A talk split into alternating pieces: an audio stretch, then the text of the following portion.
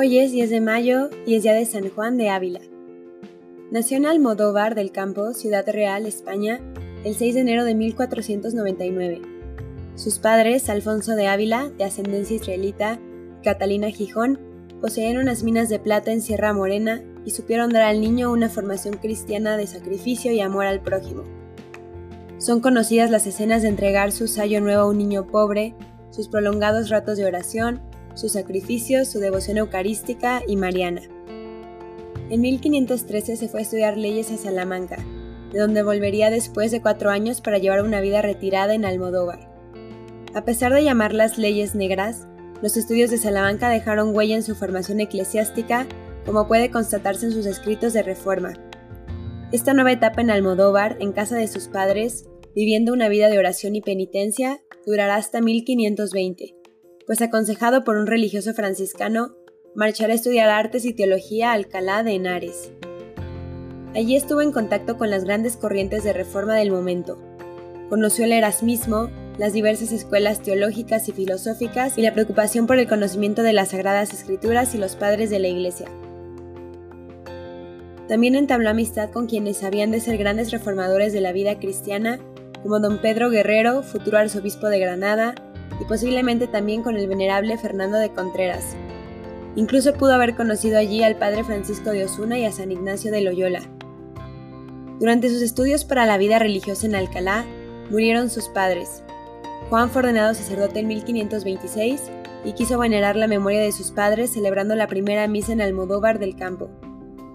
La ceremonia estuvo adornada por la presencia de doce pobres que comieron luego a su mesa. Después vendió todos los bienes que le habían dejado sus padres, los repartió a los pobres y se dedicó enteramente a la evangelización, empezando por su mismo pueblo. Un año después, se ofreció como misionero al nuevo obispo de Tlaxcala, Nueva España, Fray Julián Garcés, que habría de marchar para América en 1527 desde el puerto de Sevilla. Con este firme propósito de ser evangelizador del Nuevo Mundo, se trasladó San Juan de Ávila a Sevilla, donde mientras tanto se entregó de lleno al ministerio en compañía de su compañero de estudios en Alcalá, el venerable Fernando de Contreras. Ambos vivían pobremente, entregados a una vida de oración y sacrificio, asistencia a los pobres y de enseñanza del catecismo. Esta amistad y convivencia con Fernando de Contreras fueron posiblemente las que motivaron el cambio de las ansias misioneras de Juan de Ávila. El padre Contreras habló con el arzobispo de Sevilla, don Alonso Manrique, y este ordenó a Juan que se quedara en las Indias españolas. El mismo arzobispo quiso conocer personalmente la valía del nuevo sacerdote y le mandó predicar en su presencia. Juan de Ávila contaría después la vergüenza que tuvo que pasar, orando la noche anterior ante el crucifijo pidió al Señor que, por la vergüenza que él pasó desnudo en la cruz, le ayudara a pasar aquel rato amargo. En Écija, Sevilla, donde después fue enviado, continuó su ministerio. Lo comenzaron a envidiar algunos eclesiásticos que llevaron a los clérigos a denunciar a Juan ante la Inquisición sevillana en 1531, y por dos años estuvo procesado por la Inquisición. Las acusaciones que le habían inventado cinco testigos eran muy graves. Decían que, llamaba mártires a los quemados por herejes, cerraba el cielo a los ricos, no explicaba correctamente el misterio de la Eucaristía, la Virgen había tenido pecado venial, tergiversaba el sentido de la escritura, decía que la oración mental era mejor que la oración vocal, todo menos la verdadera acusación, que era que aquel clérigo no les dejaba vivir tranquilos en su cristianismo mal llevado. Y Juan fue a la cárcel donde pasó un año entero, Juan de Ávila no quiso defenderse y la situación era tan grave que le advirtieron que estaba en las manos de Dios, lo que indicaba la imposibilidad de salvación. A lo que respondió, no puedo estar en mejores manos. San Juan fue respondiendo uno a uno todos los cargos, con la mayor sinceridad, claridad y humildad, y un profundo amor a la Iglesia y a su verdad. Y aquel que no quiso tachar a los cinco testigos acusadores, se encontró con que la providencia le proporcionó 55 que declararon a su favor. Este tiempo en la cárcel produjo sus frutos interiores, al igual que lo hiciera con San Juan de la Cruz. En ella escribió un proyecto de Laudifilia, su libro más famoso, pero sobre todo, como San Juan de Ávila nos cuenta, allí aprendió, más que en sus estudios teológicos y vida anterior, el misterio de Cristo. Juan fue absuelto, pero lo que más humillante fue la sentencia de absolución, haber proferido en sus sermones y fuera de ellos algunas proposiciones que no parecieron bien sonantes, y le mandan, bajo excomunión, que las declare convenientemente donde las vaya a predicar.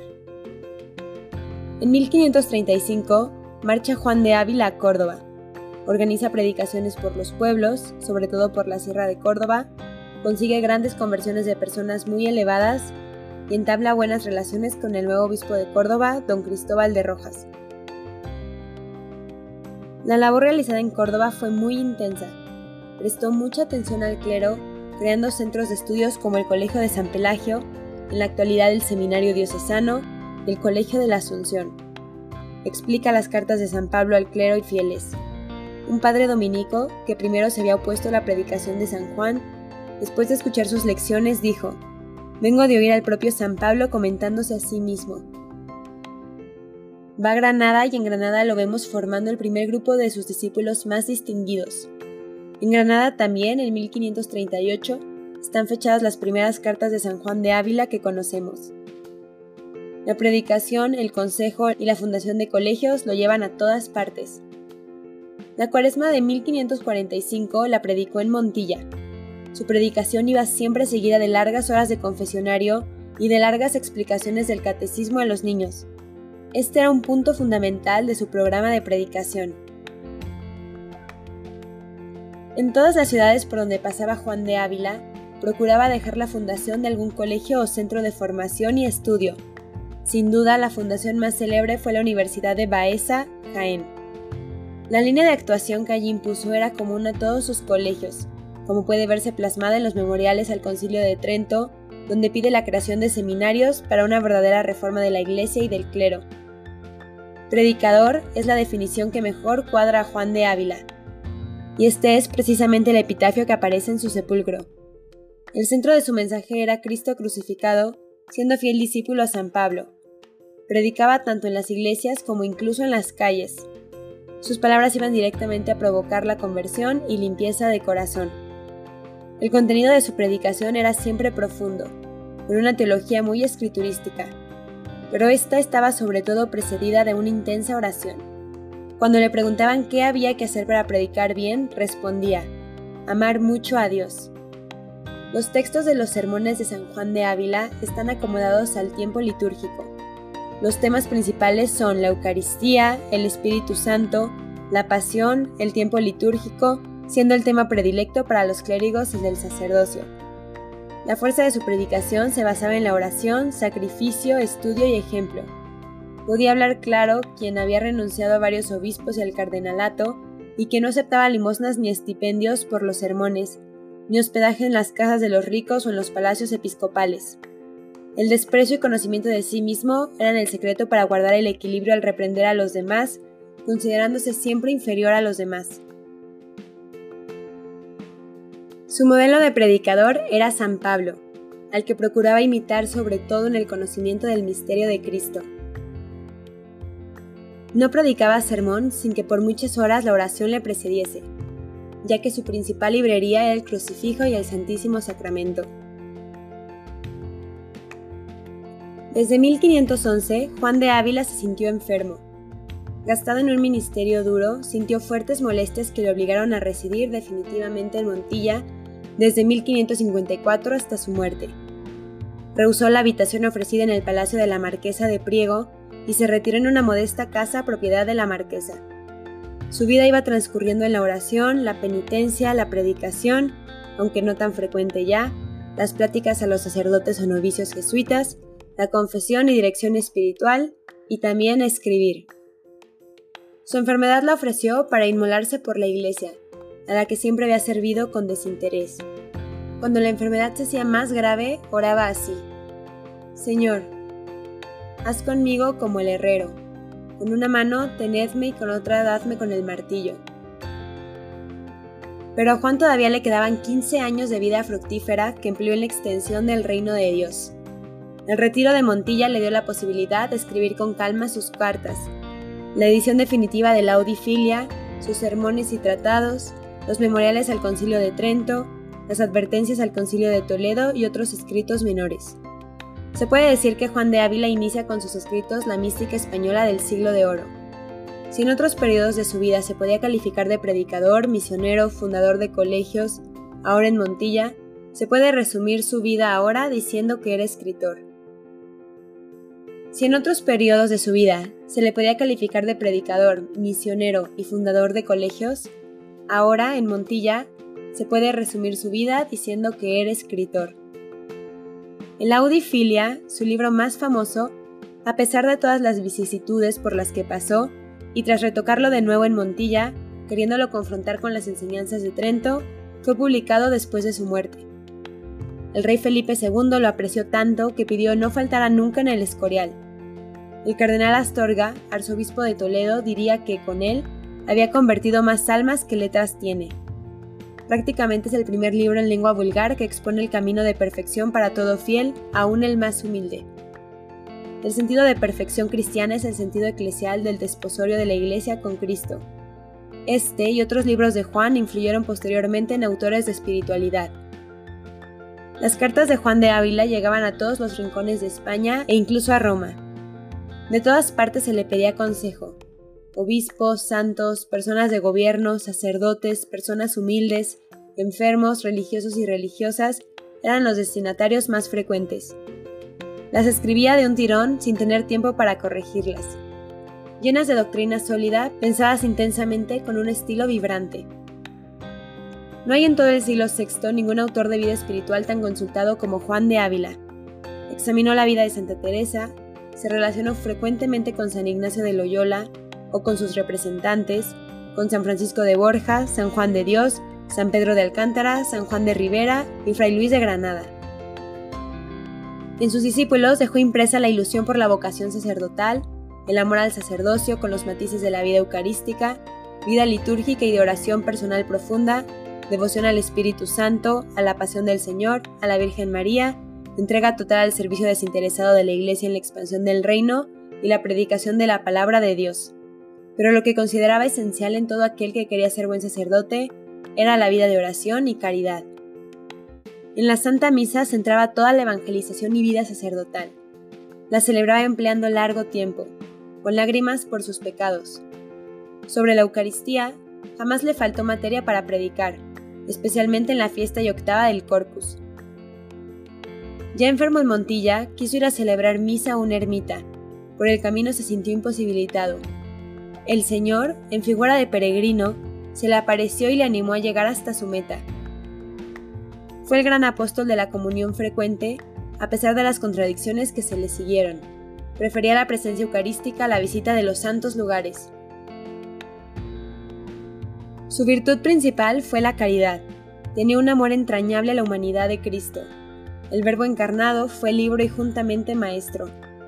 Su Tratado del Amor de Dios es una joya de literatura teológica en lengua castellana. Su amor al prójimo fue la expresión del ministerio sacerdotal. Toda la obra de Juan de Ávila mira hacia la caridad cristiana. De ahí la preocupación por la educación cristiana y humana integral, la preocupación por los problemas sociales, por la reforma del Estado seglar, como él decía, y por la reforma del clero. Su amor a la pobreza no tiene otra motivación sino un amor profundo a Jesucristo. Asistía a los pobres.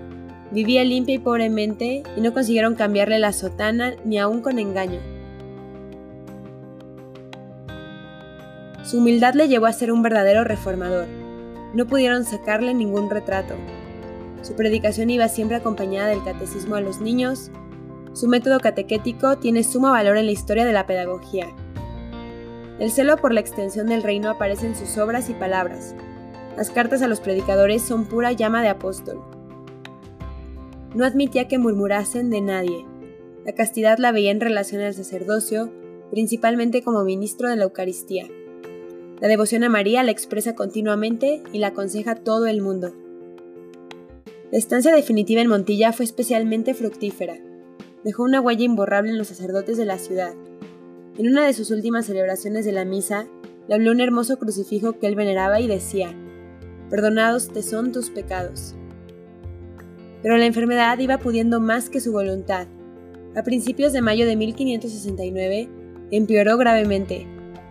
En medio de fuertes dolores se le veía rezar, Señor mío, crezca el dolor y crezca el amor, que yo me deleito en el padecer por vos pero en otras ocasiones podía la debilidad y se le oía gritar, Señor, no puedo.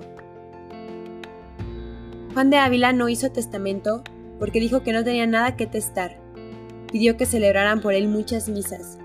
Rogó encarecidamente que le dijeran lo que se dice a quienes van a morir por sus delitos, que se arrepintiera y volteara su mirada a Cristo.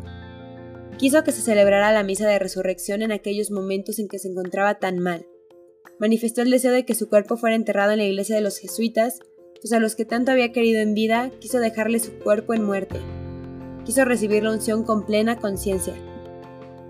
Y una de sus últimas palabras, mirando el crucifijo, fue, Ya no tengo pena de este negocio. Era el 10 de mayo de 1569. Santa Teresa, al enterarse de la muerte de Juan de Ávila, se puso a llorar y preguntándole la causa dijo, Lloro porque pierde la Iglesia de Dios una gran columna.